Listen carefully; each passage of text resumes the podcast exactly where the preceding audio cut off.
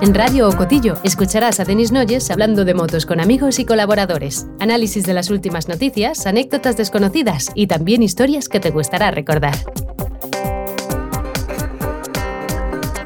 ¿Qué tal? Bienvenidos y bienvenidas a un nuevo episodio de Radio Cotillo, el podcast de cinta americana. Ya sabéis que estamos disponibles en todas las plataformas de podcast y también en YouTube, así que no olvidéis suscribiros para no perderos ninguna edición de, de nuestro espacio radiofónico y audiovisual. Yo soy Cristian Ramón Marín y hoy estoy muy contento porque tenemos un podcast muy especial que llevamos preparando más de un mes porque, bueno, tenemos protagonistas de altura. Pero antes de introducirlo, quería saludar a, mis compañeros. Empiezo por ti, Fermín. ¿Qué tal estás, Fermín Villar? Hola, pues como bien dices, Cristian, eh, con muchísimas ganas de este podcast que es, bueno, eh, muy, muy bueno va a ser. Y como no, está con nosotros también Denis Noyes desde Borrego Springs. ¿Qué tal, Denis? Hola, muy bien. Pues antes de entrar de golpe en, lo más fuerte del, plato de hoy, quería hablar un poco, un minuto de la muerte de, por COVID de Fausto Gressini el 23 de febrero, que nos recuerda de las circunstancias precarias, no solamente del Mundial, sino del mundo en que vivimos. Fausto, dos veces campeón del mundo 125, ganador de 21 gran premios y dueño de equipos de grandes palmareses, títulos de dos y medio con Dajiro Kato, eh, Moto 2 con Tony Elías, Moto 3 con Jorge Martín y victorias en MotoGP con Seti Gibernau y Marco Melandre. Y Fausto también tuvo que sufrir la tragedia de la muerte en competición de dos de sus grandes pilotos, uh, Dajiro Kato y Marco Simoncelli. Nuestro deporte es duro, COVID-19 también. Lo que nos une es un gran deporte y hoy lamentamos la pérdida de uno de los grandes caballeros de la velocidad y vamos a hablar de otro gran hombre de la, de la moto que nos dejó antes de tiempo, Antonio Cobas, que murió con 52 años uh, y uno de los, de los muy grandes del, de nuestro mundo. Efectivamente, hoy traemos el tan esperado episodio sobre Antonio Cobas. Hemos hablado muchísimo sobre él en redes sociales con nuestros seguidores. Y bueno, este espacio es la guinda bueno, al especial sobre la vida de este genio, este impulsor del motociclismo español que hemos hecho durante el último mes y medio aproximadamente, desde principios de año. Y bueno, desde aquí animaros a que eh, reviséis todos los artículos, todas las cintas americanas que hemos subido sobre, sobre la vida de este ingeniero de este técnico en, nuestra, en nuestra web, cintamericana.es. Em, como decía, para este episodio contamos con los testimonios de varios invitados que han acompañado, que han trabajado con Antonio a lo largo de su carrera profesional y que, bueno, también la han conocido en un plano personal que, hoy vamos a intentar desgranar porque la figura de, de Antonio casi va más allá de la propia ingeniería. Así que antes de ir con estos testimonios, pues Denis, por favor, ponnos en perspectiva sobre, sobre esta figura de, Antonio Cobas. Cuando tenía todo preparado y sabía exactamente lo que iba a decir, me llegó una, una extraña noticia el otro día de un amigo que dijo, oye, ¿tú conoces a, un tío que se llama eh, Francisco Rincón Narros? Y yo dije que, que no. Y dice, mira lo que él ha escrito en LinkedIn.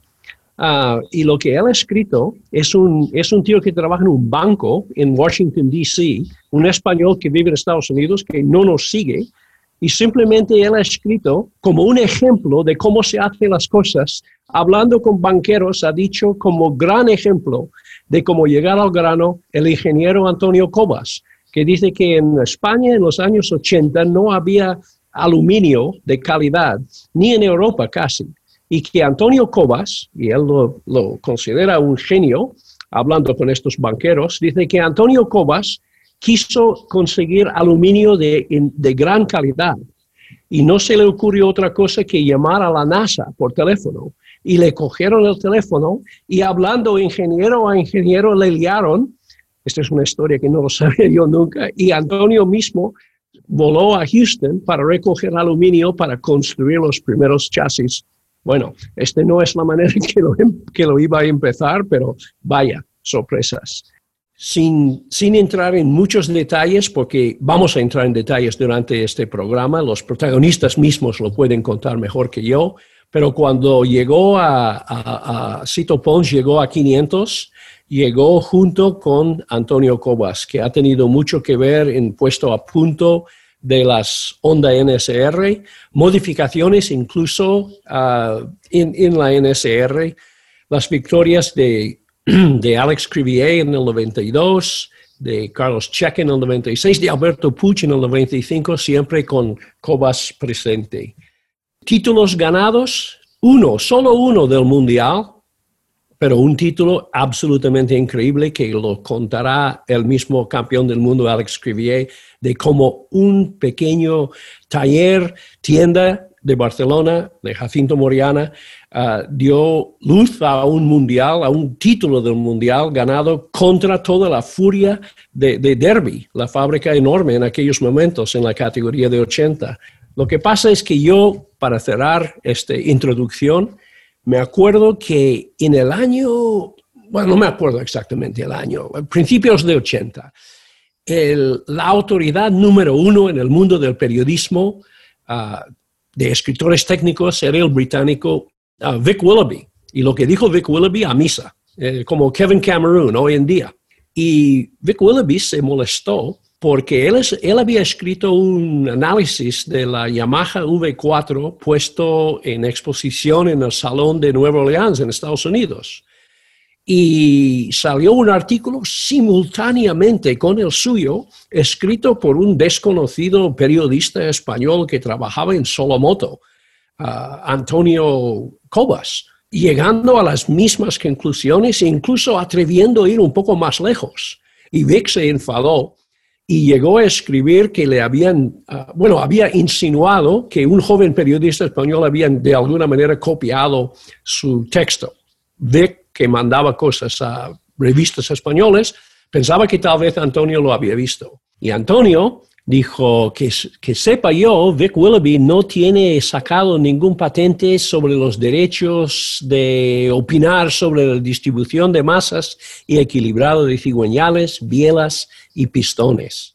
Años después estuve hablando con Vic Willoughby por teléfono, un par de años después, cuando Cobas ya era conocido, sus motos ya ganaban carreras del europeo y también del mundial, y Vic me dijo, me preguntaba, algo sobre este chico, este joven ingeniero español que, que, lo hace tan bien. Y yo dije, Vic, es el mismo que te hizo el artículo de la Yamaha de Nueva Orleans.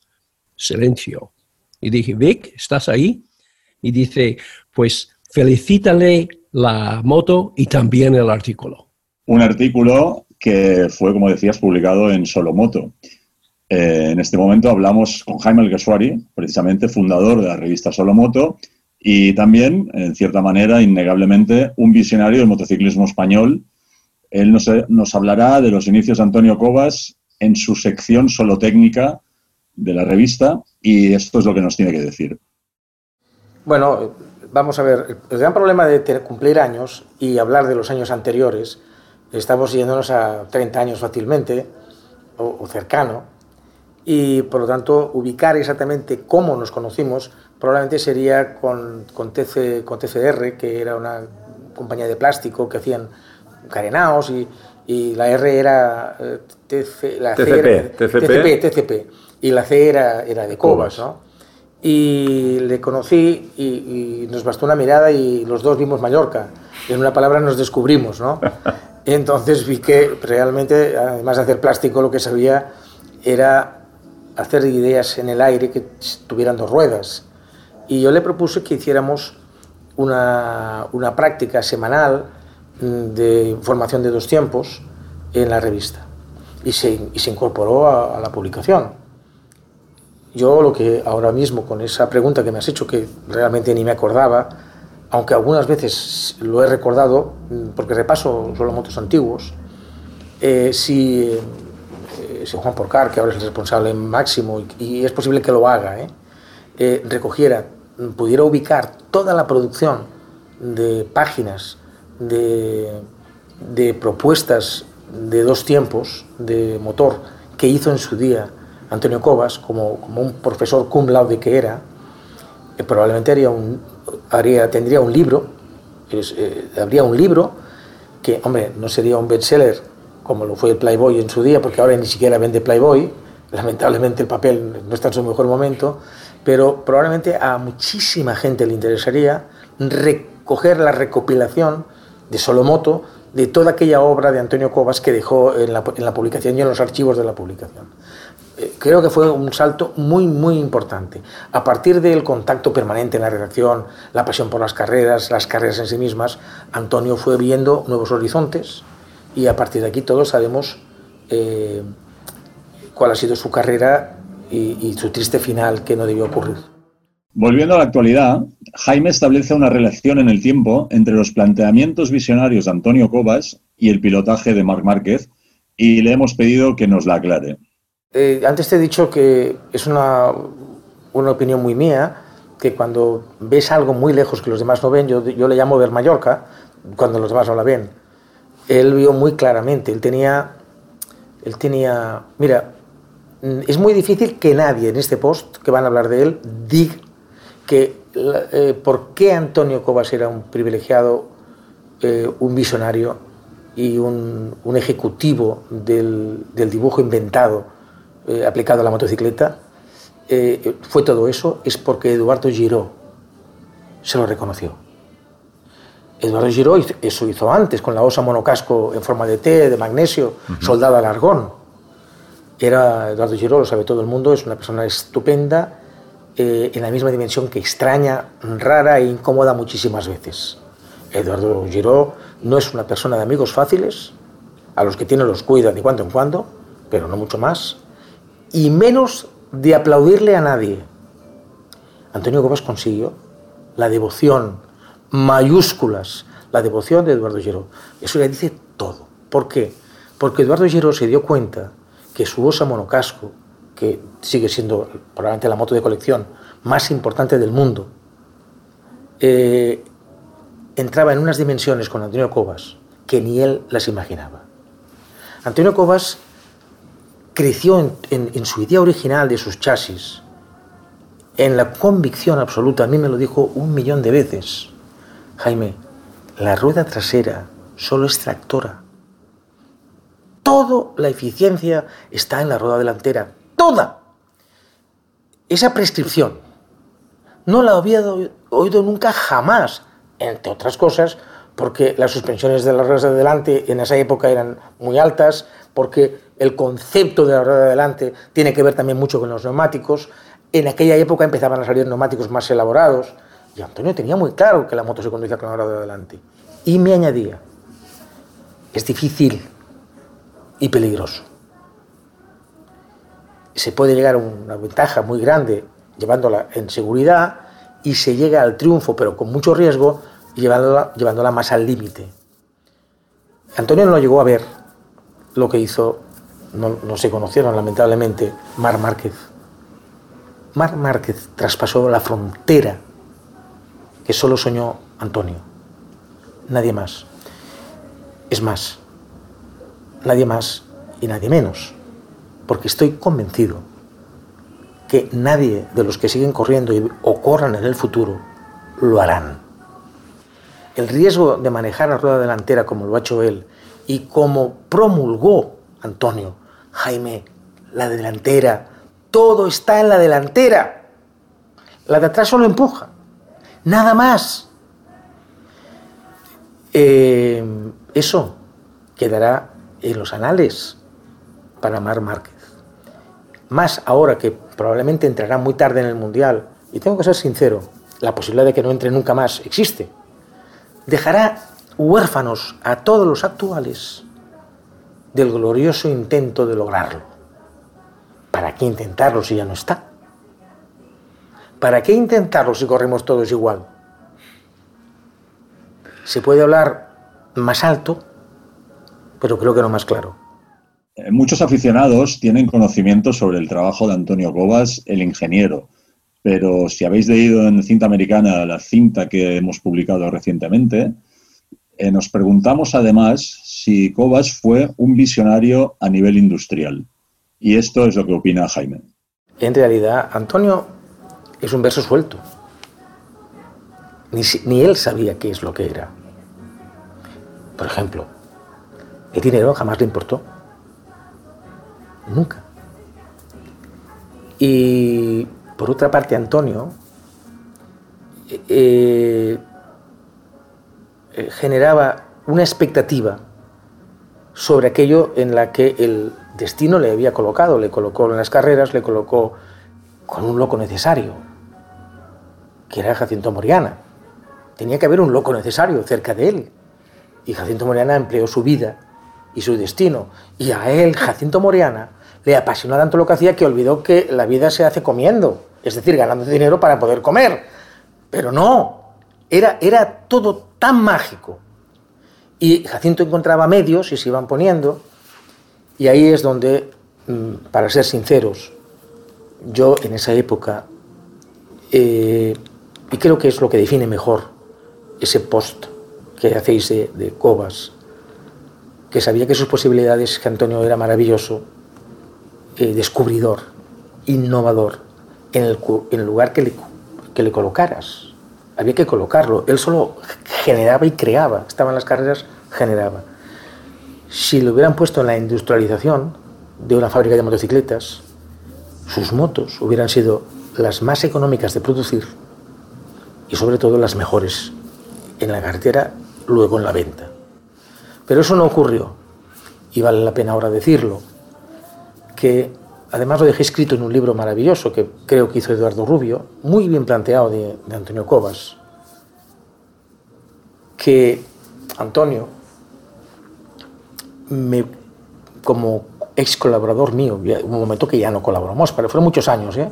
haciendo sus páginas de enseñanza de, de motores y de chasis en general, de motocicleta, que decidí eh, iniciar una cruzada de lógica, de sentido común, con Andrés Rabasa. A la sazón, el más importante industrial en ese momento en número de motocicletas y también en volumen de facturación de España. En Derby. En Derby. Andrés Rabasa era el propietario y el presidente ejecutivo, muy ejecutivo, de Derby. Le dije con claridad meridiana que se, iban a enfrentar en un mundial en que la famosísima Derby, la poderosísima Derby, con un piloto extraordinario como era Jorge Martínez Aspar, se iban a enfrentar con una moto hecha en un piso, en Barcelona, con un loco necesario maravilloso, que era Jacinto Moriana, y con un ingeniero como jamás ha visto la humanidad. Que no se podían enfrentar, que perderían, que Derby perdería, se lo dije antes de empezar. Evidentemente, Andreu no tenía exactamente la misma opinión que yo, porque se habían visto ya muchas cosas de, Antonio, pero a Derby no le iban a ganar así, por las buenas. Eh, un maravilloso loco necesario y un ingeniero estupendo. Y ocurrió. Yo insistí, durante todo ese proceso insistí con Andreu, tráetelo. Y lo que más le sorprendió a Andreu es que le dije, pero no a las carreras, a la industria. Que Antonio explote haciendo motos para la industria.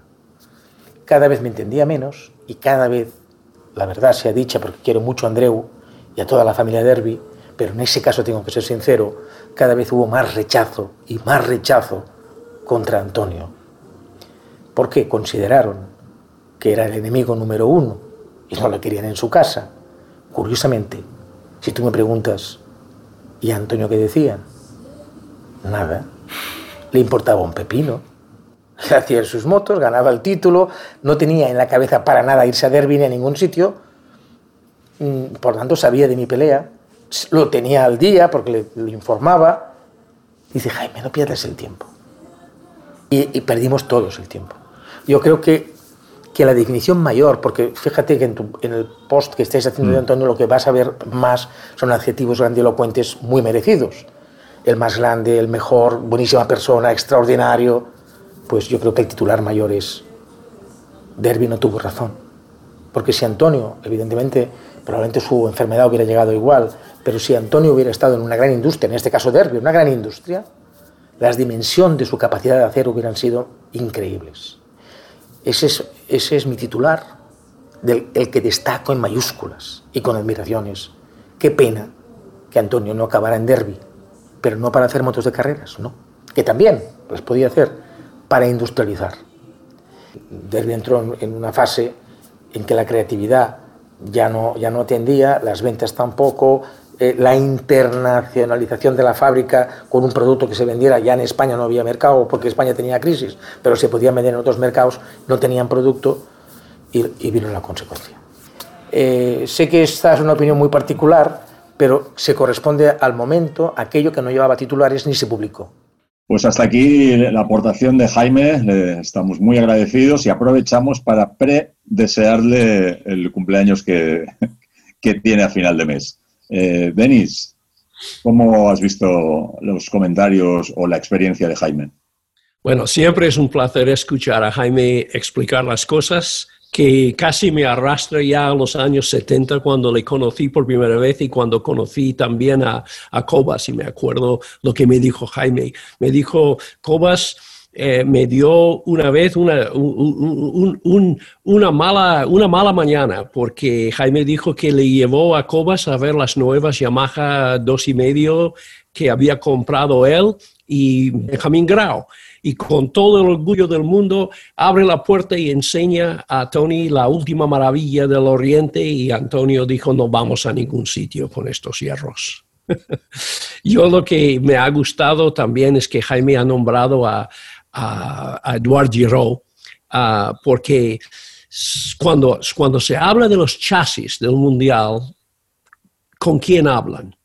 Con los japoneses, eh, en, Japón se habla de motores, se habla de ingenieros que hicieron grandes motores, pero el primer gran chasis que realmente revolucionó el mundial fue la OSA de Santiago Herrero, seguido por las eh, Delta Box, como Yamaha puso el nombre, los chasis Cobas eh, de Antonio. En el año 67 llegó a la FIM un informe secreto de la, de la CIA, de la FIM, es que si la FIM tuviera CIA, cosa que me cuesta creerlo, pero que Honda en el año 67 ya estaban trabajando en un motor 2,5 V8, 8 cilindros para 2,5. Suzuki ya estaba trabajando con una, una 50 de 3 cilindros, cada cilindro 16 centímetros cúbicos, una moto de 14 marchas. La FIM, viendo que el, Mundial de 69 tendría que haber sido la super temporada, según los japoneses. Yamaha cuatro cilindros, Suzuki tres cilindros pequeñito y Honda con un V, un V8. Y la FIM decidió que esto sería el final del mundial, porque sería cuatro japoneses corriendo solos, y la FIM decidió cortarlo. Honda, cuando se dio cuenta, se marchó del mundial. Y como ha dicho Mike Halewood, Honda no tenía zorra idea de cómo hacer chasis, pero hacían grandes motores. La temporada 69 sí que era una gran temporada, pero no por Yamaha contra Honda V8, sino por Yamaha bicilíndrica, Benelli cuatro cilindros ah, y la osa, la maravillosa osa de Eduardo Giraud. Que yo creo que Antonio Cobas se inspiró en Giraud y los dos tenían tenían pues un gran y muy importante ah, papel en la evolución de la moto. Ah, y, bueno, creo que Jaime al nombrar a Giro ah, ha puesto los dos genios en el mismo contexto.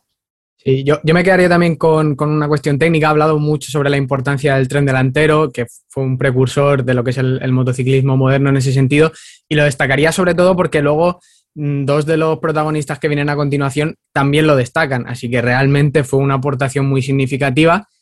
Y antes de adentrarnos en ella, pues creo que tenemos que hablar sobre Big Mon Yao, eh, una persona a la que tú, Denis, defines en cinta americana como un hombre que movería montañas para descubrir en qué vuelta había sufrido el primer amago de gripaje, la Derby.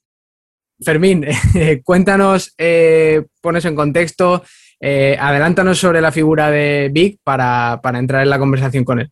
Bueno, Jaime definía a Cobas como verso libre, eh, creo que eso se queda corto para Vic Monjau, eh, una persona que tomó el relevo de Antonio en la sección solo técnica de la revista Solomoto. Y más tarde, con la, con la misma revista, pasó a ser corresponsal en el Mundial, donde en el 81, en Bélgica, eh, conoció a Antonio Cobas, bueno, compartió con Antonio Cobas, como nos explicará. Le hemos preguntado a Vic cómo definiría a Cobas y así nos contestó. Antonio Cobas era uno de los grandes, tal como indica el título de su libro biográfico. Uno de los grandes y ante todo uno de los nuestros, una estrella con luz propia en el universo Solomoto. Para mí, continúa siendo un auténtico privilegio recordar después de tantos años la propuesta de Jaime Gersuari, cuando me invitó a incorporarme al equipo Solomoto para reanudar la publicación de Solo Técnica, la sección donde solían aparecer los artículos de Antonio Cobas. La personalidad de Antonio no tardaría en cautivar mi admiración, pero el caso es que no llegamos a conocernos, hasta que el curso de los acontecimientos me impulsó a cambiar de estilo para emprender una existencia errante más acorde con las actividades propias de los enviados especiales. En aquella época, los campeonatos del mundo de la FIM eran muy diferentes de todo lo que podríamos imaginar en nuestros tiempos. La televisión brillaba por su ausencia y en toda España la difusión de las crónicas dependía básicamente de la vocación de unas pocas personas. Solomoto enviaba a Juan Porcar, motociclismo enviaba a Carlos Domínguez, y yo me enviaba a mí mismo convencido de que era allí donde había que estar, donde ocurrían las cosas realmente importantes. Jaime me animó a cubrir buena parte del Mundial 82 con uno de los seis prototipos preseries que Montesa había puesto en marcha para preparar la inminente fabricación del modelo Impala 2. Y el esperado encuentro con Antonio Cobas acabaría por producirse en el marco incomparable de las Ardenas, durante la semana que año tras año separaba los grandes premios de Holanda y Bélgica. Eh, había sido un gran año para la escudería, habían ganado con eh, Nieto y con Sito el campeonato de España, hicieron un doblete y eh, un año después, Antonio Cobas y Sito Pons afrontaban su primera temporada completa en el Campeonato del Mundo de 250. Sus motos eran las nuevas Cobas con motor Rotax de cilindros en tándems desarrollados con la colaboración de Eduardo Giro, artífice de las famosas Osa Monocasco que pilotó otrora Santiago Herrero. Todos estaban encantados con el rumbo que iba adquiriendo el proyecto y la convivencia prolongada en el paddock, por espacio de una semana entera, acabaría siendo una fuente inagotable de coloquios, confidencias y pronunciamientos. La sabiduría de Antonio Cobas siempre disponía de las respuestas apropiadas para resolver sin titubeos cualquier tipo de especulaciones, enigmas y falsos misterios. Cada palabra adquiría un sentido profundo en boca de Antonio y rebosante de significados. Antonio se explicaba con una claridad meridiana y después de casi 40 años, los recuerdos de aquellas conversaciones mantenidas en Spa-Francorchamps continúan atesorando una declaración fascinante. En el fondo, aseguraba Antonio con voz serena, Pilotar una moto viene a ser algo tan elemental como llegar a entender que la manera más rápida de inclinar la máquina hacia la izquierda consiste precisamente en girar el manillar hacia la derecha y viceversa. Palabra de Dios me vino en mente escribir en mi cuaderno de anotaciones. palabra, diríamos palabra de Antonio Cobas. De Antonio, correcto. Girar el manillar hacia la derecha para inclinar la moto hacia la izquierda y viceversa insistía Cobas. Si añadimos a todo esto la acción del puño de gas y prescindimos del viceversa, puesto que los óvalos giran todos en el mismo sentido, curvando siempre hacia la izquierda, la fórmula de Antonio pasaría por ser la definición perfecta para expresar la esencia misma del Dietrach. Si tal fuera el caso, y no lo es, la mejor ilustración para acompañar la frase de Antonio Cobas sería aquella legendaria fotografía publicada en la página 97 del libro Cinta Americana que firmaba Dennis Noyes, donde aparece el veterano Hikes Bosham a los mandos de una Harley Davidson completamente cruzada bajo los efectos de la potencia, poco antes de consistar una fabulosa proposición en la mila de Louisville. Si tal fuera el caso, y no lo es, Insisto, las palabras de Antonio supondrían la explicación más o menos académica de una realidad conocida y hasta cierto punto tranquilizadora. porque la llegada a Europa de Kenny Roberts había transformado para siempre la noción de pilotaje y los ases norteamericanos procedentes del D-Track pasaban por ser los mejores especialistas en el dominio de la potencia a base de empujar la moto con el puño del gas y de controlar las trayectorias mediante el derrapaje de la rueda posterior. Pero aquel comentario de Antonio formulado en Spa-Francorchamps ante la estampa de aquellas cobas con K equipadas con basculidores de aluminio en formato monocasco, implicaba el deseo de compartir con nosotros unas teorías mucho más inquietantes y agradadoras. Girar el manillar hacia la derecha para inclinar la moto hacia la izquierda y viceversa representaba una especie de clave secreta para exponer una innovadora filosofía consistente en pilotar las motos de carreras con la rueda delantera. Todo consiste en reducir el periodo de tiempo transcurrido entre el inicio de la inclinación y el punto de máxima inclinación, a base de dejar caer literalmente la moto hacia el interior de la curva. La rueda delantera manda sobre el resto de la moto, y así se explican los incansables esfuerzos del ingeniero Cobas por aumentar el diámetro de las horquillas y la sección de los neumáticos, buscando en todos sus prototipos una rigidez cada vez mayor en el tren anterior y unas estructuras de chasis destinadas a unir de la forma más compacta y con la menor distancia posible la columna de dirección y el eje basculante, es decir, el punto donde se articula la suspensión posterior. Todos aquellos conceptos iban a ser una constante en la producción de Antonio Cobas y también su gran aportación al contrastar con el paso del tiempo la enorme evolución tecnológica experimentada por las motocicletas de competición a finales del siglo XX. Vaya descripción más gráfica de un genio como Antonio Cobas. Desde aquella época que cita Vic, la lista de pilotos ganadores sobre motos de, de Cobas es impresionante. Aquí un repaso de todos ellos, algunos más curioso que otro. La historia de Antonio Cobas desprende la satisfacción de haber visto ganar con sus motos a los pilotos más representativos que han existido en los análisis de la velocidad española a lo largo de 20 años inolvidables. Ángel Nieto, Benjamín Grau, Carlos Cardús, Juan Garriga, Jorge Martínez Aspar, Alex Frivillé, Alberto Puig y también Carlos Checa. Antonio siempre consideró algo así como un mal necesario la contribución del factor humano en su eterna búsqueda de la perfección. Las emociones suelen ser traidoras y en un deporte donde abundan las paradojas no deja de ser una sublime contradicción que sus principales protagonistas casi siempre acaben por acusar algún tipo de alteraciones cuando ven llegar un momento de desafiar los principios fundamentales del movimiento y las leyes del equilibrio. Antonio era consciente de las limitaciones que afectaban a todos sus pilotos y tal vez por ello se servía como nadie de la tecnología, la adquisición de datos y la telemetría para adivinar con una simple mirada las impresiones acumuladas en cada sesión de ensayos, tan pronto como paraban el motor de sus motos delante del box. Una afirmación de Antonio venía a ser poco menos que una sentencia. Pocas veces se equivocaba y tan solo en una ocasión recuerdo haberle visto cuestionar los métodos de alguno de sus pilotos. Cuando Sito presentó las bases del Team Kamsa para competir por el Campeonato del Mundo de 250, con una sonda que nunca llegarían a ser ni una sombra de las que había pilotado Freddy Spencer el año del doblete, Antonio Cobas y Jacinto Moriana optaron por contratar a un fenómeno con apellido extranjero para pilotar las J. Cobas con motor Rotax. Alan Carter había pilotado junto a Wayne Rainer las Yamaha PZ 250 del Team Rovers y ostentaba un curioso récord como piloto más joven en vencer un gran premio.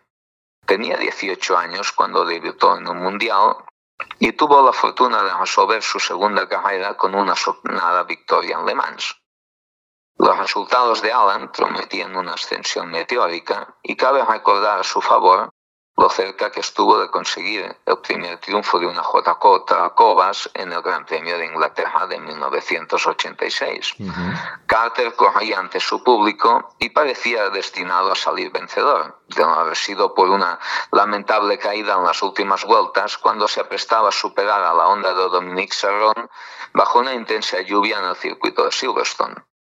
La familia Carter presumía de tener en Kenny Carter a un conocido campeón de Speedway y la fama alcanzada por su hermano mayor solía causar un positivo efecto en la voluntad de Alan cuando surgía la oportunidad de competir contra sus adversarios en superficies altamente deslizantes.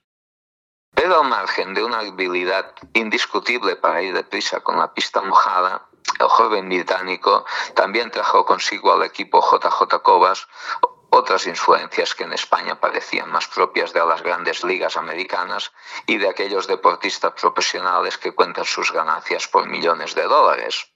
Jacinto puso el grito en el cielo al descubrir a media temporada que su escudería había contratado los servicios de un personaje que solía desaparecer varias veces al día en la habitación del hotel por indicación de su entrenador personal para plantarse ante el espejo y poner en práctica todo tipo de terapias, estimulaciones y mecanismos de autosugestión.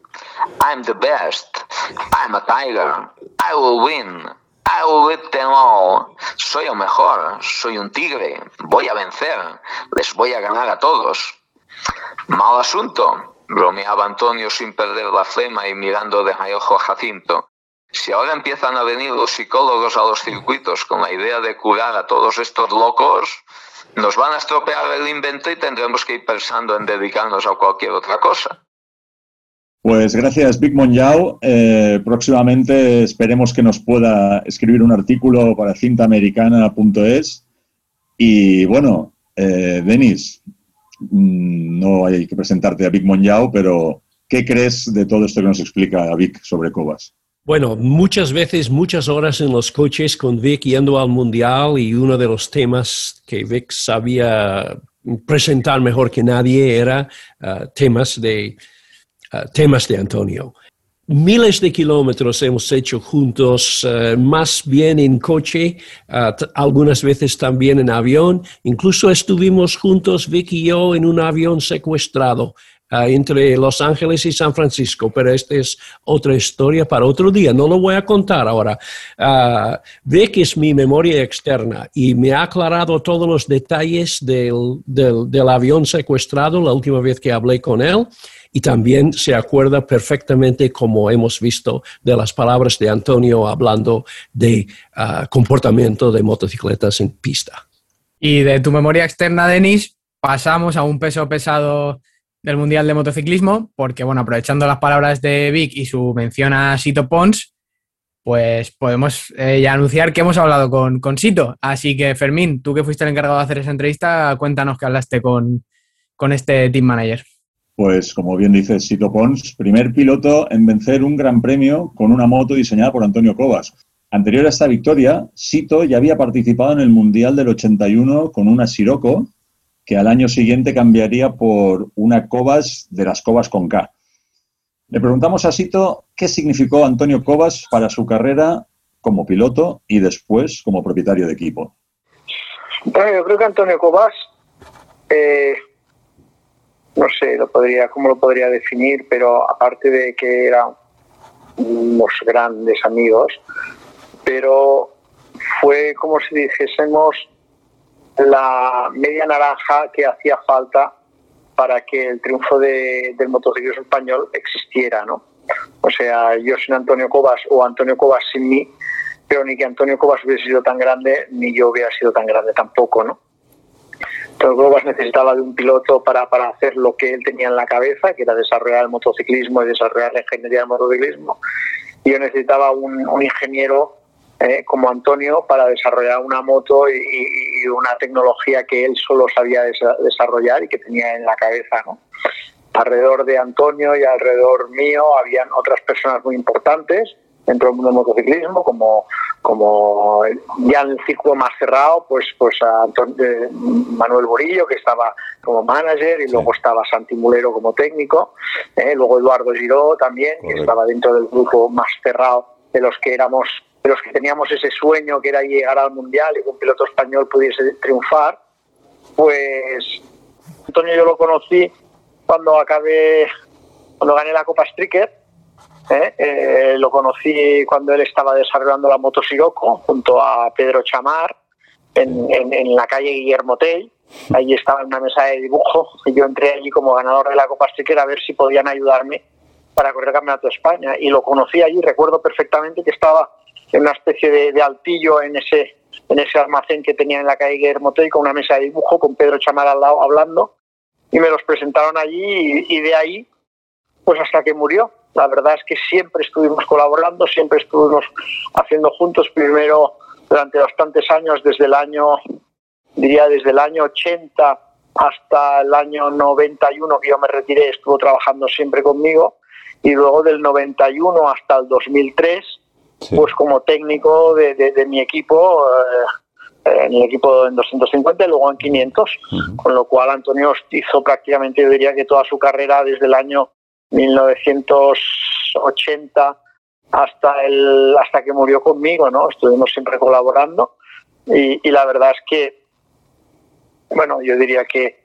que, es lo que unió eh, eh, tecnología con, con, pilotaje y hizo que, los resultados eh, para nuestro país y para España, pues, pues, pues, pues existieran, ¿no? La verdad, como has dicho antes, Antonio, eh, mi primer gran premio lo gané con una Cobas, eh, hecha en la calle Esplugas, eh, en, un séptimo piso, en, un almacén de 100 metros cuadrados. Allí desarrollamos la moto, la dibujó, la soldó, la cortó, la pegó, hizo la fibra con, con, con, con escayola yo estaba subido en la moto y me hizo la fibra alrededor de mi cuerpo y ahí la soldamos, ahí hicimos las chapas, ahí se compró el aluminio en Estados Unidos y la verdad es que, bueno, fue algo, una experiencia inolvidable, ¿no? Yo creo una experiencia de vida inolvidable porque es lo que yo diría que el resultado de, de, lo que, de todo eso es lo que, los que tenemos hoy en día, ¿no? La afición al motociclismo en nuestro país,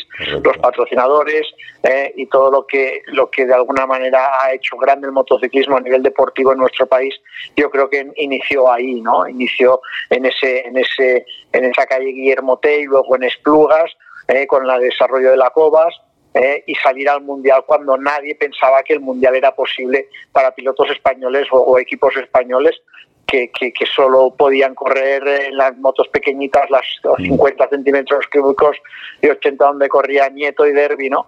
Y, la verdad es que cuando nosotros decidimos, básicamente yo decidí ir al Mundial, que no quería correr el Campeonato de España porque me negué en Rodondo a correr el Campeonato de España por los peligros que eso llevaba en esos circuitos que eran, que eran urbanos, eh, yo le dije a Antonio, le dije a Manolo que teníamos que ir al Mundial y que esa moto era para ir al mundial y la verdad es que cogimos los trastos, nos metimos en la furgo y nos fuimos al mundial y la verdad es que en contra de las opiniones de todo el mundo, ¿no? Decían que no íbamos a hacer nada, que íbamos a volver pues pues con la como se dice vulgarmente con la cola entre las piernas y la verdad es que no solo no fue así, sino que enseguida empecemos a hacerlo muy bien, vamos a hacer resultados y de ahí ya eh, pues, pues, pues evidentemente veíamos que, veíamos que teníamos posibilidades, que lo conseguíamos y a partir de ahí, pues bueno, ya hasta el año 88, que fue cuando llegué a un acuerdo con, bueno, de hecho fue hasta el año 85, que ya fue cuando yo llegué a un acuerdo con Suzuki para correr en el, Mundial de 500, pero luego ya en el año 86, que volví con, con Honda, con el equipo, con la onda oficial. También Antonio Cobas estuvo colaborando con, nuestro equipo. Entonces, que Antonio ya no hacía su moto, pero sí que desarrollaba o ponía a punto o intentaba mejorar la moto que nosotros recibíamos de Honda Japón, ¿no? Y eso fue hasta el último año que yo corrí en 500, que fue en el año 1991. Y luego cuando, cuando yo bajé de la moto y, y dejé mi sitio a Cribillé, ¿eh? dentro de nuestro equipo, pues también eh, Antonio Cobas siguió trabajando con nosotros, con Cribillé y luego con los otros pilotos que fueron pasando, que como sabes han pasado muchísimos pilotos hasta el 2003 pues pasó eh, Alberto Puig, eh, Carlos Checa, Cribillé, eh, Biaggi, Barros, eh, Capirossi, Hasta eh, Kocinski. todos esos pilotos, Kocinski, todos esos pilotos trabajaron con, con, con- con Antonio Cobas, ¿no? La verdad es que eh, yo aún sueño con él muchas veces, eso es la verdad. Y, bueno. y la verdad es que dejó unas marcas inolvidables a todos nosotros, todos los que lo conocimos, ¿no? Porque, porque era un, era un apasionado al mundo de la moto, pero no solo era un apasionado, sino que era un ingeniero, era un técnico, ¿no? Y hacía las cosas con números y las hacía porque, porque sabía por qué las hacía, ¿no? Y en esa época no era muy habitual eso, ¿no? Hmm. Y, y la verdad es que es que bueno, yo creo que todos los que vivimos junto a él eh, nos alimentábamos unos a los otros, ¿no? Yo creo que Eduardo Giro alimentaba a Antonio, Antonio a Eduardo, eh, Antonio a mí, yo a Eduardo, a, a- a Manolo, a Santi, entre todos nos empujábamos, ¿no? Porque, porque, porque todos éramos realmente, dimos todo lo que teníamos para conseguir nuestro sueño, que en realidad es el sueño de todos, ¿no? Pues Después de este repaso que ha hecho Sito, nos preguntamos si cambió mucho la forma de trabajar tanto del equipo como de Antonio, ya que pasaron de, hacerlo en las motos diseñadas por Cobas a trabajar en la Honda NSR 2.5 y luego 500. Y también nos preguntamos eh, cómo llevaban los japoneses de HRC eso de que un ingeniero español mejorara sus motos. Bueno, eh, claro, no era lo mismo, ¿no? Porque claro, Antonio, desde que Antonio, eh, nosotros siempre estuvimos intentando, luego más adelante, otra época que luego te contaré, que ya fue cuando empezó la categoría de MotoGP con las motos de cuatro tiempos, eh, ahí es cuando intentamos hacer construir nuestra nuestra moto, ¿no? Que era la obsesión que nosotros teníamos, ¿no? Poder conseguir un motor y hacerlo esti- estilo Fórmula 1, ¿no? Que Claro. bueno, yo ya la casualidad que fue cuando yo fui presidente del IRTA y convencí, bueno, estuvimos hablando con, con Dorna, con Carmelo y al final conseguimos hacer el paso de las motos de dos tiempos a cuatro tiempos, creíamos que era el camino a hacer y intentar que los equipos fuéramos capaces de construir nuestros propios chasis como pasa en la Fórmula 1, ¿no? Esa era la idea, ¿no? Y ahí es cuando nosotros estuvimos con Antonio Cobas eh, intentando, eh, de hecho estuvimos a punto de hacer un acuerdo con Harley Davidson Ajá. para que nos unís, para dar el nombre de la moto a, a Harley y, y- y desarrollar un motor con Ilmor eh, y, y Antonio pues que hiciera el, el- el chasis y, y hacer un equipo pues realmente como, como, como era el sueño que teníamos. ¿no? Pero esto es más adelante, ¿no? Eso ya cuando yo ya no corría, ¿no? Pero cuando yo corría y teníamos las ondas NSRs, bueno, Antonio lo que intentaba era optimizar la moto, ¿no? Decir, trabajamos con el con la parte trasera, con el boomerang, trabajamos aerodinámicamente, eh, con la- el re- reparto de pesos, eh, y luego Antonio donde se eh, dedicó mucho tiempo fue también a, a implementar todo lo que es la telemetría en el mundo de la moto. Sí. Nosotros fuimos los primeros que utilizamos la telemetría en la moto, ¿no? Antonio hizo un ordenador pequeñito que llevaba metido dentro del depósito para recoger todos los datos de la moto ¿eh? y fuimos los primeros que llevábamos la telemetría y Antonio fue eh, donde trabajó y, y desarrolló por ahí todo su conocimiento. Me acuerdo que también estuvo Ramón Aurín al principio, eh, que ahora está en el equipo de Honda. Eh, también estuvo Ramón Forcada trabajando con, luego con Santi. Hubo un, hubo un momento que el equipo estaba Antonio Cobas, que era el director técnico, luego estaba Santi Mulero, que era el director de una moto, Ramón Forcada, el director de otra moto, Ramón Auruin era uno de los telemetristas, Luis Jonar era otro telemetrista, es decir, que prácticamente todo lo que es el origen de la moto hoy en el Mundial de MotoGP estaba en nuestro equipo, eh, se desarrolló en nuestro equipo, ¿no? Ramón Forcada, Santi Mulero, Ramón Aurín, eh, todos estos eh, técnicos que han pasado y muchos otros que, que han pasado por nuestro equipo que ahora están en el Mundial.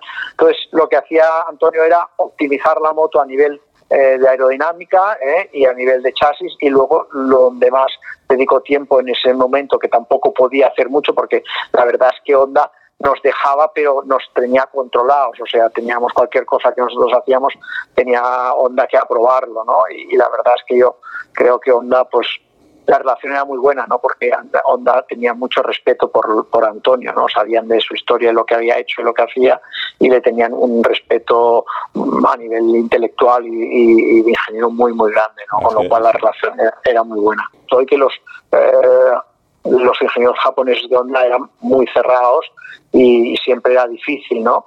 Pero recuerdo diferentes eh, pruebas de invierno donde traían las motos y donde consultaban con Antonio y, hacíamos cosas, pero es cierto que Antonio tenía que coger eh, el producto que ellos hacían y a partir de ahí intentaba optimizarlo, ¿no? Pero lo que donde no teníamos freno era en lo que era todo el tema de la adquisición de datos y la telemetría que en ese momento era absolutamente incipiente y es cuando él, eh, de hecho, eh, empezó a hacer eso y los demás equipos poco a poco y, fábricas pues lo fueron lo fueron también implementando en sus equipos.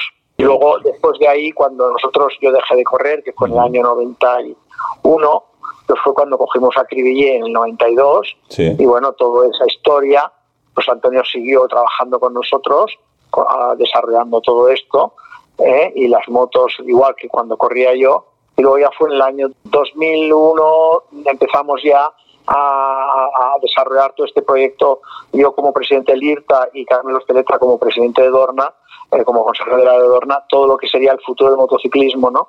Y ahí es cuando eh, acordamos el desarrollo, el pasar de motos de dos tiempos a cuatro tiempos y lo que serían las estructuras de los equipos y cómo se, eh, de alguna manera, la idea era que los equipos pudieran eh, desarrollar los propios chasis cada una de las estructuras, ¿no? Y ahí es cuando Antonio eh, y, cuando nosotros empezamos a intentar buscar un partner dentro del mundo de la motocicleta para que le diera nombre a, nuestro motor, ¿no? Que eh, también estuvimos negociando con Ilmor, mm. que era el que en esos momentos hacía los motores de McLaren, para que nos hiciera los, los motores a nosotros, ¿no?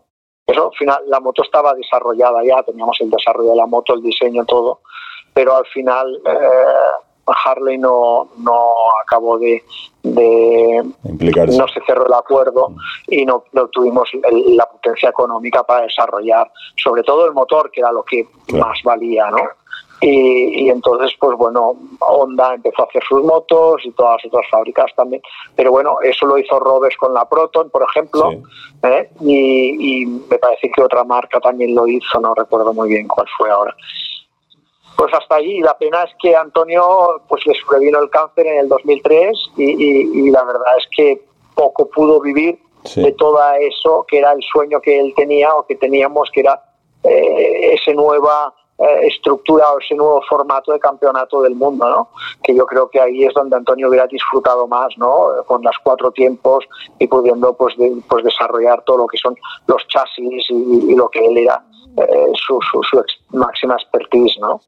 Todas estas reflexiones de Sito nos hacen pensar sobre qué hubiera hecho Cobas en Moto 2. Esto es lo que nos cuenta Pons ahí, ahí aún más, porque Moto 2 es más, aún más así.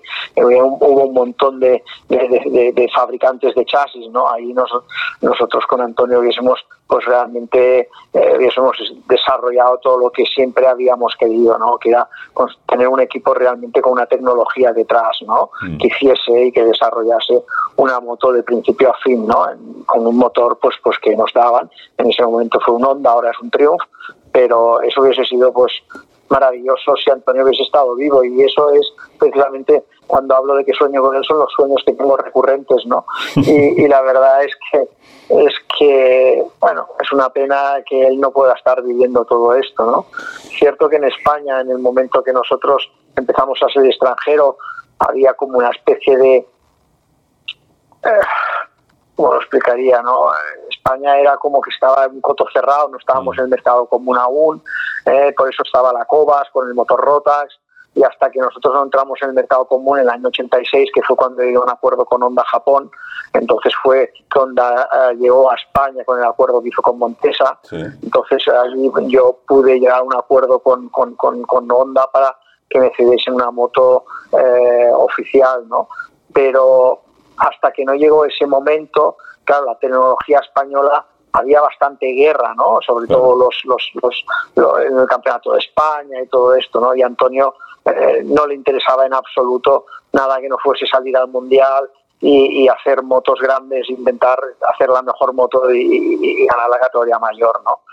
Eh, y, la verdad es que nos complementamos de una manera muy, muy, muy, yo diría que muy, eh, no sé, diría que, que, que, no sé, muy, muy, muy importante, ¿no? Porque eh, el técnico y el piloto necesitábamos, ¿no? Un poco como Eduardo Giró y, y Santi Herrero, ¿no? Al final también, que necesitas, el, técnico necesita un piloto que, que, que, rinda lo que él haga y el piloto necesita un técnico que, que le dé la, herramienta para poder demostrar su, sus cualidades, ¿no? Y eso pues fue, eh, la verdad es que tuvimos, yo personalmente tuve mucha suerte porque no solo estaba Antonio Cova, sino que también estuvo Eduardo Giró también en, toda esa época conmigo, ¿no? Y la verdad es que tenía, yo creo que los dos mejores técnicos que han habido en la historia del motociclismo o, en nuestro país durante muchos años, ¿no? Y eso pues fue lo que dio el paso adelante, gracias a eso, los resultados que hicimos, las victorias que hicimos y levantar la afición del, al motociclismo en nuestro país, ¿no? Porque evidentemente hasta ese momento solo había derby y solo ganaban en categorías pequeñas, ¿no? En el momento que nosotros empezamos como la carrera de Monza que comentabas antes o la del Jarama cuando ganamos el motociclismo tuvo un revulsivo realmente muy grande el motociclismo deportivo y fue cuando pasó a ser un deporte popular, ¿no? Y seguido por por por, por, muchísima gente, ¿no? y eso fue el empujón necesario para llegar a lo que a lo que tenemos bueno a lo que tenemos ahora y lo que ya tenemos desde hace bastantes años en resumen pues podemos decir que sin esta generación de pilotos y técnicos no sería posible el nivel de motociclismo español que hay hoy en día no claro hay, hay mucha hay, hay bastante no voy a decir mucha pero hay gente que que en ese momento hizo trabajó mucho para todo esto, ¿no? Eh, para que, el motociclismo llegase a este momento. Está claro que sin resultados deportivos es un, o sin un piloto español que ganara, eh, pues eso hubiese sido eh, un esfuerzo pues seguramente baldío, ¿no? Pero las revistas de motociclismo, Jaime Aguesuari con todas sus copas de promoción, las fábricas que estaban, o sea que al final eh, luego cuando llegó Dorna y, se hizo con los derechos del Campeonato del Mundo, eh, que eso fue en el año 92 creo, eh, todas esas cosas hicieron que, que, el motociclismo a nivel mundial pues, pues creciera en nuestro país de una forma importante. Luego ser capaz de convencer a los patrocinadores, porque eso fue una parte fundamental que, que, que yo conseguí, ¿no? que es conseguir que los patrocinadores apoyaran a nuestro deporte. ¿no? Hasta ese momento patrocinadores no seguían el motociclismo, ¿no? Y gracias a los resultados que hicimos y a las reuniones y a los proyectos y esto fuimos capaces de convencer a grandes empresas que apoyaran eh, recursos en, nuestro en nuestro en nuestro deporte y eso hizo crecer de una manera rápida nuestro deporte porque al tener recursos pues no solo teníamos nosotros, sino también tenían las revistas para hacer copas, etcétera, ¿no? Y eso hizo que, que los patrocinios que nosotros levantamos gracias a la popularidad que conseguimos en las carreras ¿eh? y gracias a los medios de comunicación que lo seguían, ¿eh? como la televisión y todos los medios de comunicación, hizo grande el deporte, ¿no? Y a, y a raíz de eso los patrocinadores pudieron, eh, se, bueno, se volcaron eh, en apoyar el, deporte, ¿no? Y eso evidentemente también viene nacido de los resultados que hicimos, ¿no? Porque sin esos resultados no hubiera sido posible tampoco eso, ¿no? Que sin Antonio eh, yo no hubiera podido conseguir lo que conseguí, eso es una cosa evidente, porque no hubiera tenido la Siroco ni luego hubiera tenido la Cobas y seguramente no hubiera podido salir al Mundial, con lo cual es obvio que eh, el uno sin el otro el otro sin el uno tampoco quizá hubiera podido ser, con lo cual fue una figura absolutamente complementaria a la mía y, sin la cual yo seguramente no hubiera podido eh, conseguir lo que conseguí. Agradecemos esta valiosa aportación de Sito y aprovechamos para desearle la mejor de las suertes para esta inminente temporada. Entramos a comentar lo que nos ha dicho Sito Pons. Denis. Bueno, cuando Sito ha tocado el tema de, de, lo que hubiera hecho, lo que probablemente hubiera hecho Antonio Cobas si hubiera llegado a la época moderna ah, con los cuatro tiempos de MotoGP, uh, me estaba pensando en que sí hay una, un capítulo en el libro de Antonio que, mm, que es menos conocido, que es su época de diseñador de motos de cuatro tiempos. Uh, la Ducati Tecfar, hecha más bien para las 24 horas de Montjuic, y Ah, también la famosa BMW K100 también para, para las 24 horas. De la TechFar solo puedo decir que yo conozco bien esta moto, incluso tengo ah, la moto de Antonio, una moto que he podido disfrutar con ella. Y la primera vez que lo probé en Jarama era una maravilla. Pues lo que, lo que me dijo Cardús, cuando yo le dije a Cardús, que es el hombre que mejor nos podría hablar de los inventos de cuatro tiempos de Antonio, le dije a Carlos que la moto me llevaba por el circuito y dice, sí, sí, sí, es lo que hace una moto de cobas. Una moto de cobas le enseñas la curva y si tú te atreves, la moto te lleva por ahí. La Tecfar con Cardús ganó las motociclismo series y también la BMW. Aunque se conoce la BMW, tiene dos nombres. Se, la conoce como la afeitadora porque está patrocinada por Brown, pero el periodista Alan Cathcart lo puso otro nombre. Le llamaba el ladrillo volante porque era un motor cuadrado metido en un chasis ah, de Antonio. Ah, William Faulkner, mi novelista favorito, dice que hay que juzgar a un hombre por la magnificencia, la grandeza de sus fracasos. Antonio no es un hombre conocido por fracasos, pero si tuviera alguna, tendría que haber sido la BMW, que era como favorita, con un equipo de tres estrellas, ah, para las 24 horas de Barcelona. El primer año era Cito y Cardús juntos con el experto en el trazado de Montjuic, Quique de Juan, y aquel año, aquella BMW ah, se paró consecutivamente, siempre con Quique encima, ah, cuando pasaba por Guardia Urbana y Kiko herniándose y empujando la moto, todo San Jordi hacia arriba a boxes. Ah, y, hay una, hay una historia casi folclórica que dice que cuando la BMW pasaba por delante de Guardia Urbana, si la Guardia Urbana estaba hablando por radio, la frecuencia de radio ah, interfería con el encendido electrónico Bosch y hizo para la moto. Que me encanta esta historia, lo he creído toda la vida. Ah, lo único que pasa es que pienso también en la frase ah, famosa de Ah, de, Manuel Pecino, que dice, eh, un periodista nunca debe dejar que los hechos estropeen una buena historia, porque según Alan Cathcart lo que pasó es que Bosch tenía el encendido electrónico, porque este fue la primera Superbike con inyección electrónica. Y claro, Bosch no le, no le dio a Giro y Cobas, que Giro trabajaba con él en esto, no le dio los códigos y tuviesen que hackear, eran hackeadores, intentando meterse en la electrónica de la BMW. Una BMW que tenía que haber dado unos 80 caballos y pasando por manos de estos dos llegaba a 122. Pero jugando tanto con la electrónica, pues tenía sus fallos y, según Cathcart fue la causa de, los problemas. Y que eh, los alemanes mandaron dos técnicos a Barcelona poco después de las 24 horas para, para darle ayuda para el año siguiente, pero tampoco funcionó como aprendió Cito cuando un fallo de encendido el año siguiente, cuando corrió otra vez con Carducci, esta vez con Reyes, pues eh, le tiró eh, una, una, caída de aquellas por orejas eh, en la recta de atrás.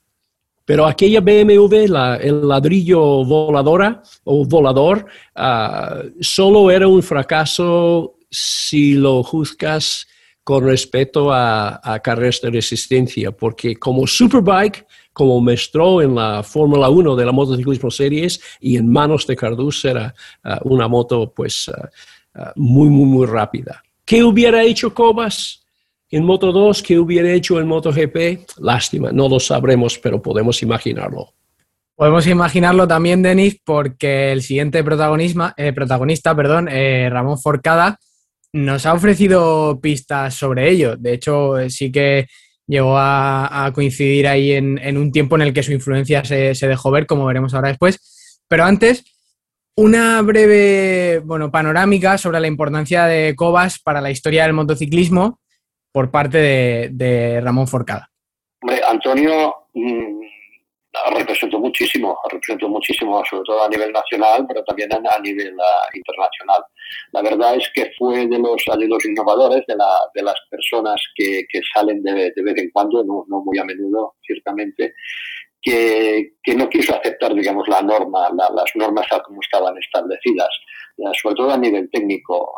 había un concepto de las motos que digamos era el que todo el mundo aceptaba y el que todo el mundo pensaba que era el correcto y él esto esto lo cambió pero lo cambió no solo a nivel de sus diseños, sino incluso cuando, cuando estaba eh, trabajando con, con Sito, ah, haciendo punto y haciendo piezas para las, para las, para las ondas, pues ahí también uh, se, fue de los pocos, digamos, que se, que se atrevió a, a dudar, entre comillas, de la efectividad de, de, de las motos tal como estaban concebidas.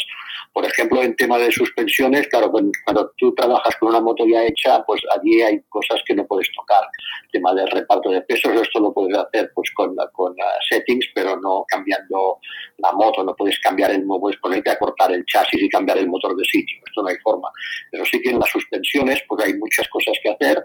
Había un estatus que se daba por hecho, se pensaba ya que lo que había era lo mejor y el, esto lo, lo puso entre comillas, lo puso en duda y, hizo, consiguió hacer cosas nuevas, cosas que a los japoneses normalmente no les gusta mucho, pero sí que, consiguió, por ejemplo, así solo a título de, anécdota, recuerdo en el 95 cuando Alberto ganó en uh, Jerez, con una 500, pues llevaba unas violetas completamente diferentes de lo que de lo que Honda, de que era el estándar de Honda, pero completamente lo opuesto. O sea, Antonio tenía un concepto de la moto, pensaba que la moto tenía que transferir el peso, tenía que estar cargada adelante, no transferir mucho atrás, hizo una violeta, una violeta que era muy progresiva, con lo cual se reducía el recorrido de la suspensión trasera para mantener la moto cargada adelante. Esta era un poco su filosofía.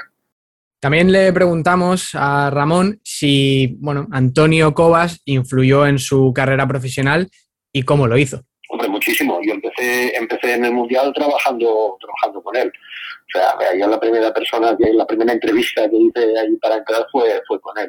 La verdad es que, es que muchísimo porque tenía una, un, sobre todo para la gente que veríamos de fuera, bueno, de hacer campeonatos uh, pequeños, digamos, nacionales, él, tenía un poco la idea de que todo era posible, de que había que probarlo todo, de que eh, pensar esto lo, que, lo mismo que te comentaba, pensar, bueno, esta suspensión, si onda la hace así, ya debe estar bien, pues él, no, él, esto lo ponía en duda y pensaba, bueno, esto está bien, seguramente está bien, porque, porque están ganando campeonatos, pero se puede mejorar, se puede hacer.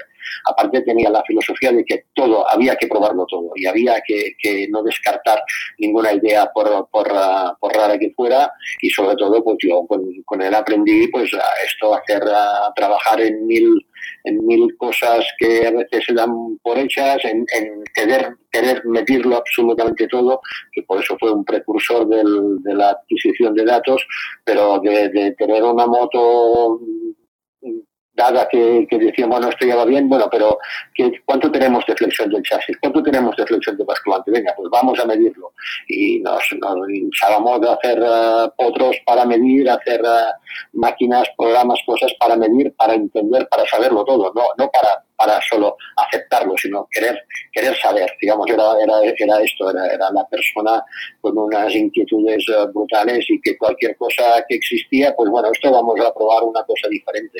Lo que te comentaba las suspensiones también consiguió una cosa extraña, que es consiguió permiso de, bueno, permiso, casi se lo dieron cuando ya estaba hecho, pero bueno, sí que consiguió fabricar unos tubos para nuevos para la horquilla de la 500 para darle más rigidez, porque él pensaba que, bueno, que sí, que la horquilla muy bien, pero que una horquilla más rígida tenía que ir mejor. La teoría de Honda es que era, era que con una horquilla más rígida la moto giraría menos, pero su teoría era, bueno, pues si gira menos, luego ya la haremos girar de otra forma, la haremos girar por geometría, pero primero vamos a darle rigidez, vamos a hacer una moto dura, una moto estable, y, todo lo que se le metía en la cabeza, pues había que probarlo. Y ya te digo, él, él, no consiguió que Honda le construyese los tubos, pero sí que él, los construyó y los montó y, y funcionaron. Siempre se habla de Antonio Cobas, como es lógico, por sus revolucionarios diseños de chasis, pero como el mismo Ramón nos confirmaba hace un momento, también aportó mucho a nivel de telemetría y de recopilación de datos, algo que hoy es eh, súper común en, el Mundial. Y bueno, esta es la opinión del, ingeniero de Frankie Mórbido al respecto. Sí, bueno, un, poco cosas concretas eh, muchísimas, porque tú miras, te mirabas las motos en su época, sobre todo al principio, sobre todo con las Sirocco y con las, las Cobas con K, y te mirabas lo que hacía él con las motos y lo que hacían los demás, y era, era, era algo diferente, que al final se ha, un poco mm, adaptado como el estándar, pero, pero, pero sí que él, él, era, era un visionario, era con lo de la telemetría, él, él pensó que si, si se podía tener gráficos de lo que hacía la moto, pues eh, podrías corregir muchas cosas. Aparte de que, ya te digo, fue, por ejemplo, el primero que yo recuerdo aquí en España que construyó una silleta autoportante de carbono eh, cuando había muy pocos medios. La verdad es que la, es que la, construimos eh, porque, porque el diseño decía que tenía que ser así pero fue un drama construirla porque al final no, sé si era más ligera que una de aluminio, pero es igual, aunque al principio fuese, fuese difícil por la tecnología que había, lo importante es la idea. Ahora ya, ya nadie, o sea, ya no se concibe una moto que, no sea con una silla autoportante. En cambio, esto fue una cosa que él, él pensó que tenía que ser así, tuvimos muchos problemas para hacerlo, mm, no tenía pocas, muchas ventajas, pero la idea era, esa. esto era, era lo bueno que tenía él. Cuando empezó con la toma de datos, al principio los, los equipos que teníamos eran alucinantes, eran unos aparatos que metíamos dentro del depósito de gasolina, teníamos un depósito solo con 5 litros para entrenos y lo demás, todo lo demás lo ocupaba el logger, que luego lo sacábamos para la carrera porque eran equipos que se adaptaban de los coches, equipo que venía, venía de los coches, que a mí el tamaño y el peso pues no les preocupa prácticamente en absoluto. En cambio, él sí que empezó a construir uno, ah, luego al final ah, hubo quien ya se dio cuenta de que hacerlo pequeño era importante y luego empezaron ya empresas especializadas. Pero el primero que intentó construirlo para una moto fue él. Y para terminar nuestra charla con Ramón, le planteamos un pequeño juego. Hablamos de lo que habría hecho Antonio Cobas en la categoría de Moto 2, como hemos hecho con Sito, y también en MotoGP, sobre lo cual nos cuenta cosas muy interesantes respecto a ese mini mundialito con Alex Barros. Una moto seguro, eso es evidente. Ah, pues ah, no, no, lo sé, no lo sé, porque al final siempre, siempre hay una historia que es que las motos empiezan por el motor. Al Moto 2, cuando, cuando empezó las primeras Moto 2 que se hicieron, el motor era libre, se construyeron motos con la motor Yamaha y luego con la motor Honda y al final, bueno, cuando se, cuando se unificó por tema de, de reglamento, pues eh, tenías que partir del motor. Pero vamos, que él hubiese hecho su moto y que la moto hubiese ido bien, pues esto seguro, porque esto ya, para mí una prueba de esto es, es cuando se construyó la, la, la JJ 2,5 de Cribille con motor Honda, era la misma historia, se partía de un motor que no era nuestro, era la diferencia con la, con la PV61, que sí que esta sí que era uh, motor JJ, que allí pues dibujabas el motor y la moto y lo dibujabas todo junto y lo hacías como querías. Cuando se hizo la moto de Cribillé de la, de la dos y medio con motor Honda, pues ahí a partir del motor hecho y había que construir la moto.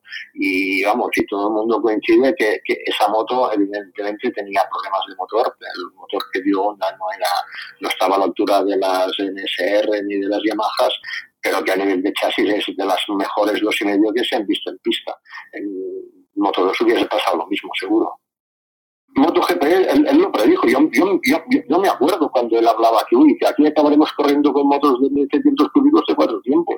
Y decía, bueno, este tío, no, le puedo decir que estaba loco porque, porque todo lo que decía al final se cumplía, pues fue los primeros que, que, habló del, del, tema este.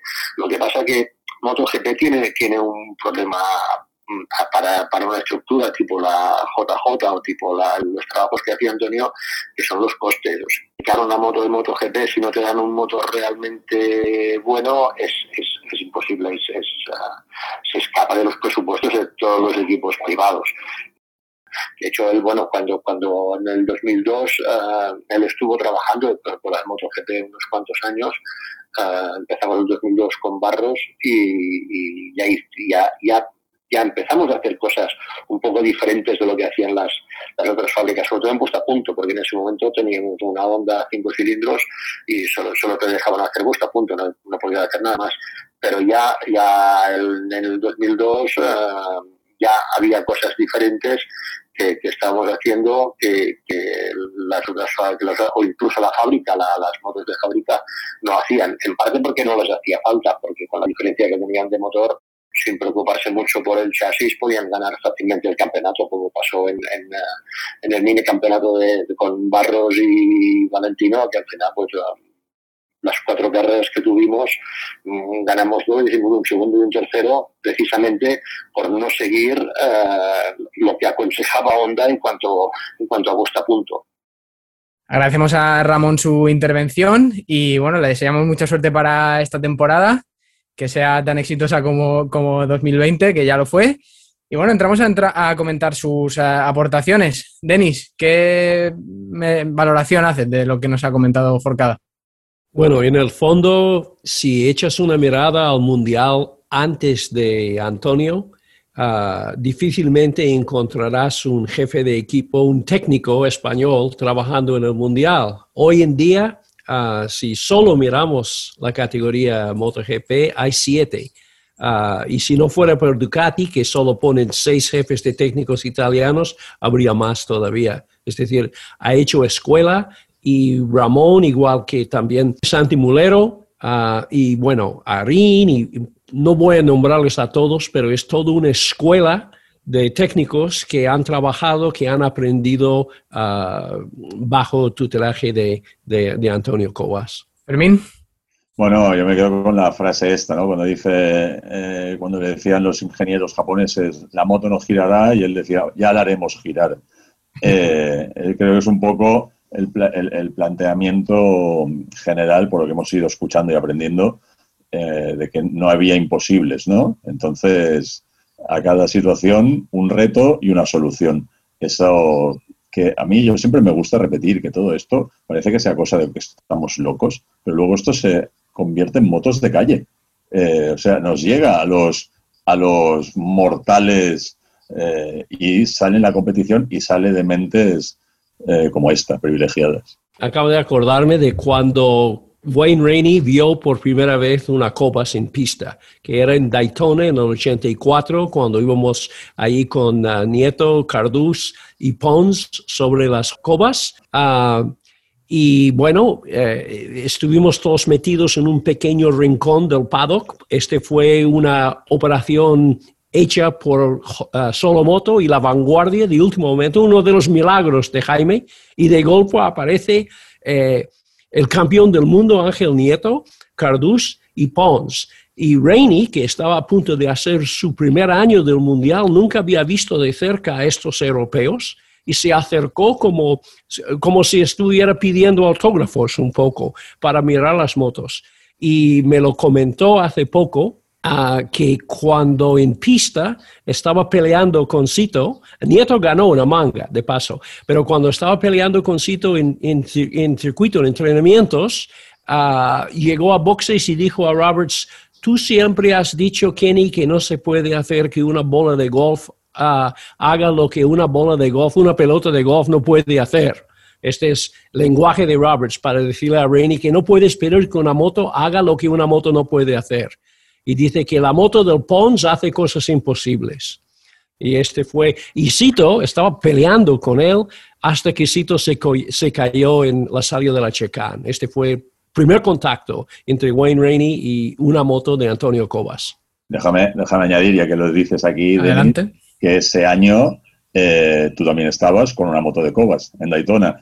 Eh, lo podemos leer en cinta americana, pero estás ahí con la Tecfar el susto más grande de mi vida y no por culpa de la Cobas. He hecho la culpa a, a Mototrans por los materiales que utilizaron. El diseño era perfecto, pero el hierro que me metieron bajo el culo, la suspensión colapsó en lo más alto del peralte y hice un stoppy uh, al nivel de, bueno, de, Jack Miller para, para, no caerme. Pero no era por culpa de la Tecfar.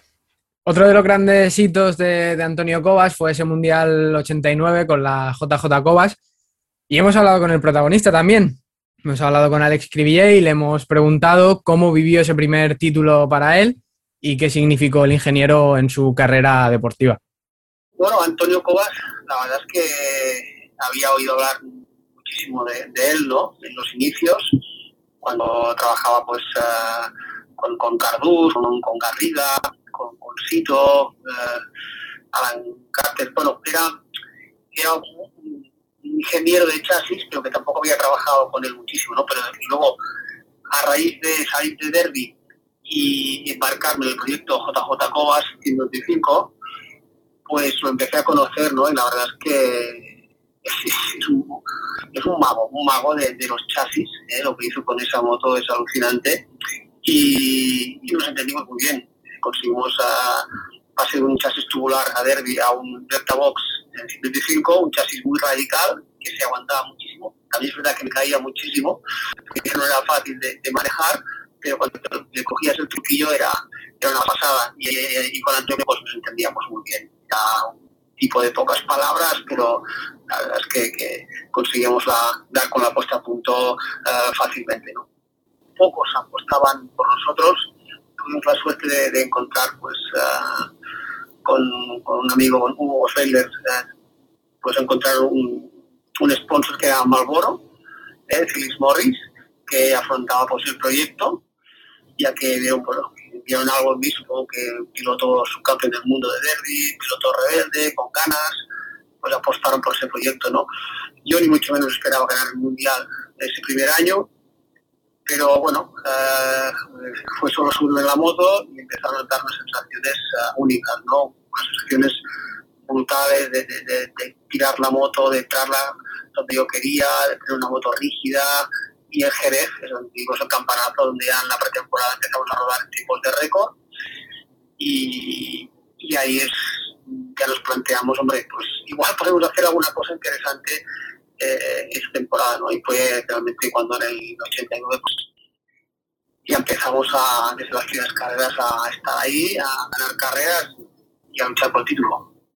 Alex también trabajó con la dos y medio de Antonio en el 91 y después con la 500, con la NSR de Honda, pero en un papel distinto. Más que un diseñador de chasis o un ingeniero con, mayores poderes, pues trabajó en, calidad de técnico. Eh, ¿Había diferencias, según Alex, en la forma de trabajar en cada una de estas categorías? Esto es lo que nos contaba.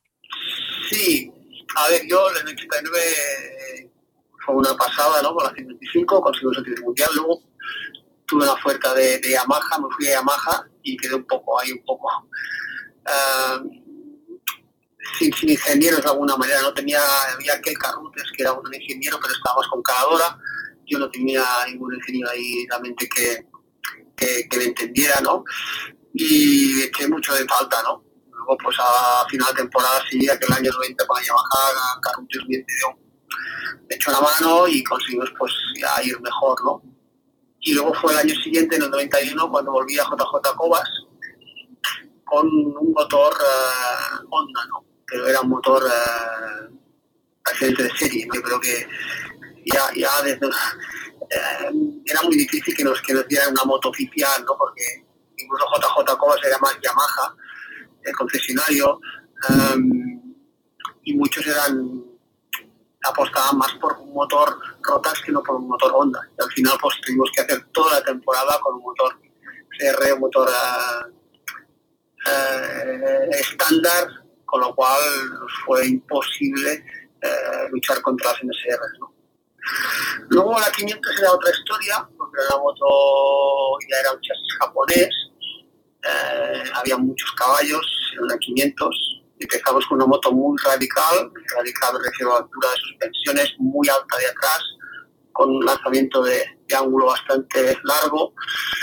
Eh, algunos circuitos me encontraba cómodo, en otros no, entonces tuvimos que, hacer un poco, buscar un equilibrio ¿no? entre las motos de, serie, de, las motos de fábrica y, la que estaba pues uh, desarrollando Antonio Cobas en el equipo de Sito. ¿no? Al final, pues bueno, conseguimos la mejor puesta a punta en nuestro primer año. Ya ganamos un gran premio y, bueno, y a partir de ahí pues seguimos trabajando un par de años más y cada vez pues puliendo un poco más uh, la, 500, pero él era el técnico, pero era difícil mejorar esa moto porque era una moto no hecha para Antonio, sino hecha por otra. También hablamos con Alex sobre una anécdota que contaba Denis hace, hace poco aquí en, cinta americana eh, y que tiene que ver con Kenny Roberts, que bueno, la primera vez que vio Cobas al norteamericano pilotar, pues se quedó muy asombrado. Y además también circula otra anécdota que cuenta cómo Antonio le dijo a Puch que solo llevaba las dos ruedas en el asfalto durante el 30% de las vueltas en, un entrenamiento en una carrera. Entonces aprovechamos estas anécdotas para preguntarle a Alex la forma en que Antonio tenía de interpretar el pilotaje de las 500. Bueno, yo creo que Antonio entendía muy bien lo, que era eh, las geometrías de, las 500, sabía que creo que por su mente estaba pasando incluso desarrollar un, chasis propio, pero sabía que no encontraría el motor oficial, ¿no? porque ah, las fábricas japonesas querían ganar siendo ellas, ¿no? Teniendo un chasis Antonio y un motor eh, japonés, ¿no? Yo creo que supo adaptarse muy bien en cada piloto. A mí pues me hizo una puesta a punto, a Alberto le hizo otra, a Carlos Checa, a Capirosi, a Viaggi, a Barros, y cada uno, yo creo que todos los pilotos, si les preguntas qué tal la puesta a punto Antonio, todos te hablan, te, dan maravillas, ¿no? Porque sabido, sabía eh, por el pilotaje de cada uno enseguida te, te, podía un poco leer lo que te, hacía falta, ¿no? Y esto pues era una pasada, ¿no?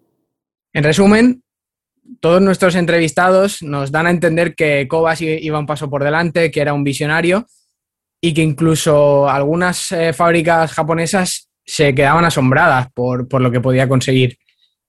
Entonces, pues aprovechamos también para preguntarle eh, al respecto de si las personas que trabajaban con él, pilotos, otros mecánicos, eran conscientes de que Antonio, pues efectivamente era un visionario. Mis inicios en JJ Cobas 125 ya empezamos con calentadores, creo que había pocos. Luego con telemetría a, nivel de cambio, que hacíamos multitud de, de, de marchas, de desarrollos y todo ya informatizado, ¿no? Un poco ya con la, con la telemetría, ¿no? Y decían, algunos mirábamos todavía, algunos iban con la calculadora y Antonio era de los que trabajaba con un programa hecho a medida y una pasada. Y esta fue nuestra charla con Alex Cribillé, eh, a quien tendremos dentro de poco en una entrevista en la sección Life of Legends. Y bueno, vamos a comentar las aportaciones. Denis, por alusiones en esa anécdota, ¿qué tienes que decirnos sobre la relación entre Cribillé y, y Cobas? Y algún otro piloto incluso. Yo me acuerdo, estuvimos en Italia, me parece en Mugello, y organizaban unas carreras a pie entre periodistas. Y Kenny Roberts vino para verlo. Y además, te digo que yo gané a Vic aquel día, me quedé tercero, a Vic cuarto, y muy, muy todavía le molesta un poco. Pero cuando salimos de ahí, yo pensaba, ¿por qué ha venido Roberts a vernos correr los periodistas? Y ha venido porque quería decirme algo. Me dijo, cuando íbamos andando, era el 91, ¿eh? el año que escribí, estaba corriendo con una JJ Cobas con motor Honda de serie y estaba haciendo una temporada muy mediocre para los resultados, pero Roberts se había fijado en lo increíble que lo estaban haciendo con un motor que daba mucho menos potencia que todas las demás Yamahas de competencia. Y Roberts me dijo, quiero que le das un recado a Alex Crivier, que le digas que para su prestigio en el circuito de Cataluña, que yo le pongo una 500 a su disposición. Crivier nunca había llevado 500 todavía. Estaba hablando con Cito, pero no había llegado a un acuerdo dijo, sin firmar nada, es decir, sin ningún documento firmado, imposible hoy en día hacer una cosa así. Y le doy la moto de Kocinski y yo le pregunté, ¿y por qué? Ah, dice, porque un piloto que ha llevado motos como ha llevado Alex Crivier puede aportar mucho al desarrollo de nuestro proyecto. Yo no sé, y tenemos que preguntarle a Cito si él sabía de esto, porque yo me di cuenta que muy poco después, dos semanas después, ya salió la noticia de que Cito había fichado con Alex Crivier. Ah, y Roberts dijo, espero que a base de esto a lo menos cobró más. Fermín. Hombre, yo de, la relación Crivier-Cobas, pues un, claro oscuro, ¿no? Este que ha citado Denis, que conociendo a Honda, seguro que Honda sabía que se le daba un motor NSR las ondas oficiales no iban a oler a Cribille y la JJ Cobas, por eso tuvieron que dar el, carro de los polos. Y por otro lado, el, claro y la gran luz, ¿no? que gracias a Cribillé y a Moriana y a Cobas, pues una JJ Cobas fue campeona del mundo, que para los que venimos de edad coetánea con Alex Cribillé, fue alucinante. O sea, que, que Derby ganar era bonito, que Sito ganara también, pero cuando ganó Cribillé con una moto, como se ha dicho varias veces, hecha en un piso, eh, fue increíble. Entonces hay que quedarse, yo creo, con, con esas dos ideas para mí. Vamos entrando ya en la recta final y toca hablar con una persona que conoció a Antonio muy bien, nada más y nada menos que Jorge Cobas, su hijo, a quien tuviste el placer de entrevistar tú, Fermín, así que bueno, cuéntanos un poco cómo, cómo fue esa conversación, más en el ámbito personal. Pues sí, como dices, hemos hablado con Jorge Cobas, que es hijo de Antonio, y sobre una faceta que es pues, probablemente la más desconocida por, nosotros, ¿no? por los aficionados, el ámbito familiar. Y nos contaba esto. Eh, sí, mi padre, cuando estaba por casa, que no eran muchos días, debido a que tantas carreras, entrenos, eh, despacho y tal, se pasaba fuera de casa más de la mitad del año, Mm, pues sí, cuando volvía hablábamos de, carreras, nosotros en casa las seguíamos todas, las mirábamos, pues, la madrugada a las carreras de fuera y siempre nos gustaba luego pues, comentar la jugada, cómo había ido, anécdotas de pilotos y etcétera. Sí, sí. Para muchos, Antonio Cobas fue, y aún hoy en día es, una pieza importante de la historia del motociclismo. Los chasis que usan casi todas las motos deportivas de hoy en día, como comentaba antes Denis, el chasis Delta Box, para muchos de nosotros era chasis Cobas, pero ¿él era consciente de ello? Pues la verdad que no estoy seguro. Yo diría que sí. Mm, me imagino que sí. Es, un tema que nunca hablamos en casa, pero a mí me gustaría pensar de que él era consciente de que estaba haciendo cosas importantes dentro del mundo de la competición todas sus ideas y todos sus proyectos, eh, yo creo que nunca los daba como definitivos ni como la solución perfecta. Igual te sorprendía y te decía, bueno, sí, este es así, eh, estuvo muy bien, pero ahora he pensado en volver al tubular y en volver. Entonces, no sé si realmente, ¿qué te digo? Es, cierto que el chasis del, Delta Box famoso eh, se basó en el, chasis monocasco de Antonio y fue muy importante, pero ya te digo, él, tenía como una visión un poco más, más, más amplia, más con perspectiva y, él a lo mejor te decía que había soluciones mejores todavía que, que faltaban por desarrollar o ideas nuevas. Otro aspecto que comentamos con Jorge fue la asociación que tuvo su padre con otro visionario ya citado, Jacinto Moriana. Y es que el único título mundial que, como acabamos de comentar, de una JJ Cobas fue en el 89 en el equipo dirigido por Jacinto Moriana. Y queremos que Jorge nos cuente un hecho muy interesante eh, de esta relación y para la mayoría de, aficionados desconocido.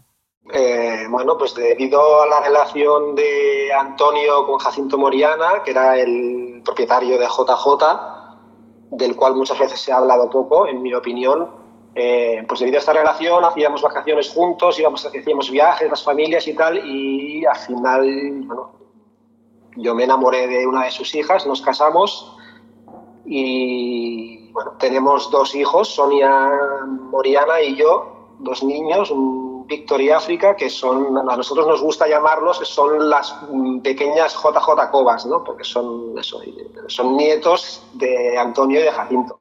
Pues le agradecemos a Jorge Cobas esta cercanía y esta aportación un poco más familiar.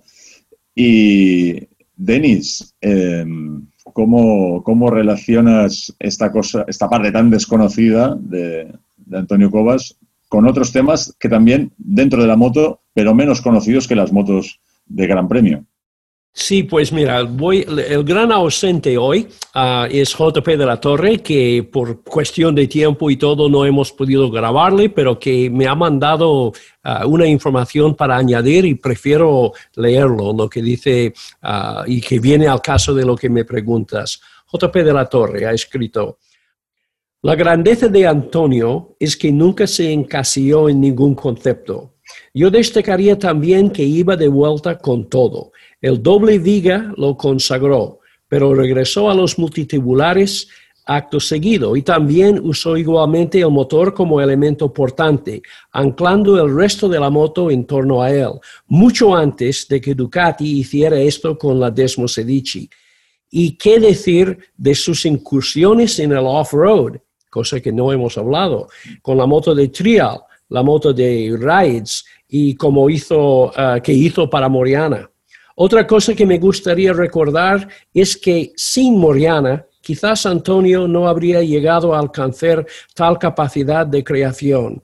Creo que Jacinto resultó fundamental para que Cobas fuera Cobas, porque a pesar del quebranto económico que supuso JJ Cobas y toda su aventura empresarial, Jacinto le dio a Antonio la tranquilidad de crear sin cortapisas, sin planteamientos límites y así pudimos disfrutar alcobas más puro y más libre. Se quedó en el tintero de la memoria el proyecto JJ Cobas 500 de 1991, que nunca llegó a plasmarse ni en una hoja de papel. Javier Márquez y Carlos Montserrat me confirmaron su existencia, al menos como concepto, pero ah, como idea, quizás como boceto, pero nunca hubo un plano. El tiempo de los artesanos había quedado atrás.